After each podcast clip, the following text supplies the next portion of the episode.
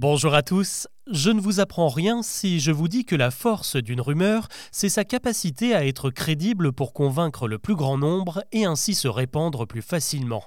Mais ce qui peut vraiment lui donner un coup de boost, c'est quand cette rumeur se mêle à des événements bien réels. C'est ce qu'il s'est passé à Lyon en 2013 lorsqu'un message d'alerte s'est mis à circuler par mail ou par SMS dans le milieu étudiant. Il mettait particulièrement en garde les jeunes filles et je vous le lis tel quel. Si vous allez chez vous, rentrez de l'école, du bureau ou de n'importe où et que vous tombez sur un petit garçon qui pleure et qui tient un papier avec une adresse dessus, surtout ne le conduisez pas à cette adresse. Emmenez-le directement au poste de police, c'est en fait une nouvelle façon pour les gangs de violer. Prévenez vos familles, vos amis, transférez ce message au maximum, ça peut sauver des vies.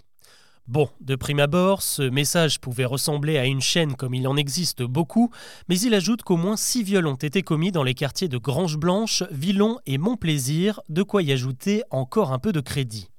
Et il se trouve qu'à ce moment-là, effectivement, les affaires de viol se multipliaient dans le 8e arrondissement lyonnais. Un phénomène que les autorités ont plus ou moins passé sous silence, sûrement pour les besoins de l'enquête. Mais le manque d'informations, ajouté à ce message de mise en garde, ont fini par provoquer une véritable vague de psychose. Le 15 février 2013, face à l'inquiétude grandissante, les universités de Lyon 3 et Lyon 1 ont pris les devants et envoyé une longue mise en garde à près de 50 000 étudiants et salariés des deux facs, de quoi transformer tous les gamins croisés dans la rue en potentiels suspects. Heureusement, il n'y a pas eu d'incident car en janvier 2014, la police a fini par annoncer l'arrestation d'un violeur en série qui sévissait effectivement dans le 8e arrondissement. Avait-il des complices? Se servait-il de mineurs pour appâter ses victimes? Eh bien non, pas du tout. Il s'agissait plutôt d'un loup solitaire qui traquait et attaquait les jeunes filles qui se promenaient seules la nuit. Mais alors, d'où sort cette histoire d'enfant qui pleure? Eh bien d'une vieille légende urbaine qui s'est en fait superposée à cette affaire de viol. Le message qui circulait à Lyon en 2013 avait déjà été publié sur les réseaux sociaux à l'été 2012, bien avant les premières agressions.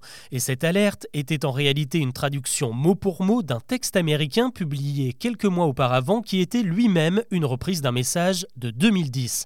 Bref, des sites spécialisés dans les mythes urbains ont réussi à remonter la longue vie de cette cette mise en garde qui a connu de nombreuses variantes. Et sa version la plus ancienne daterait de 1946, où ce n'est pas un enfant avec un papier dans la main qui agissait, mais un aveugle qui confiait des cartes postales à des anonymes dans les rues dévastées de Berlin. L'adresse indiquée dessus amenait directement à une boucherie clandestine spécialisée dans la chair humaine.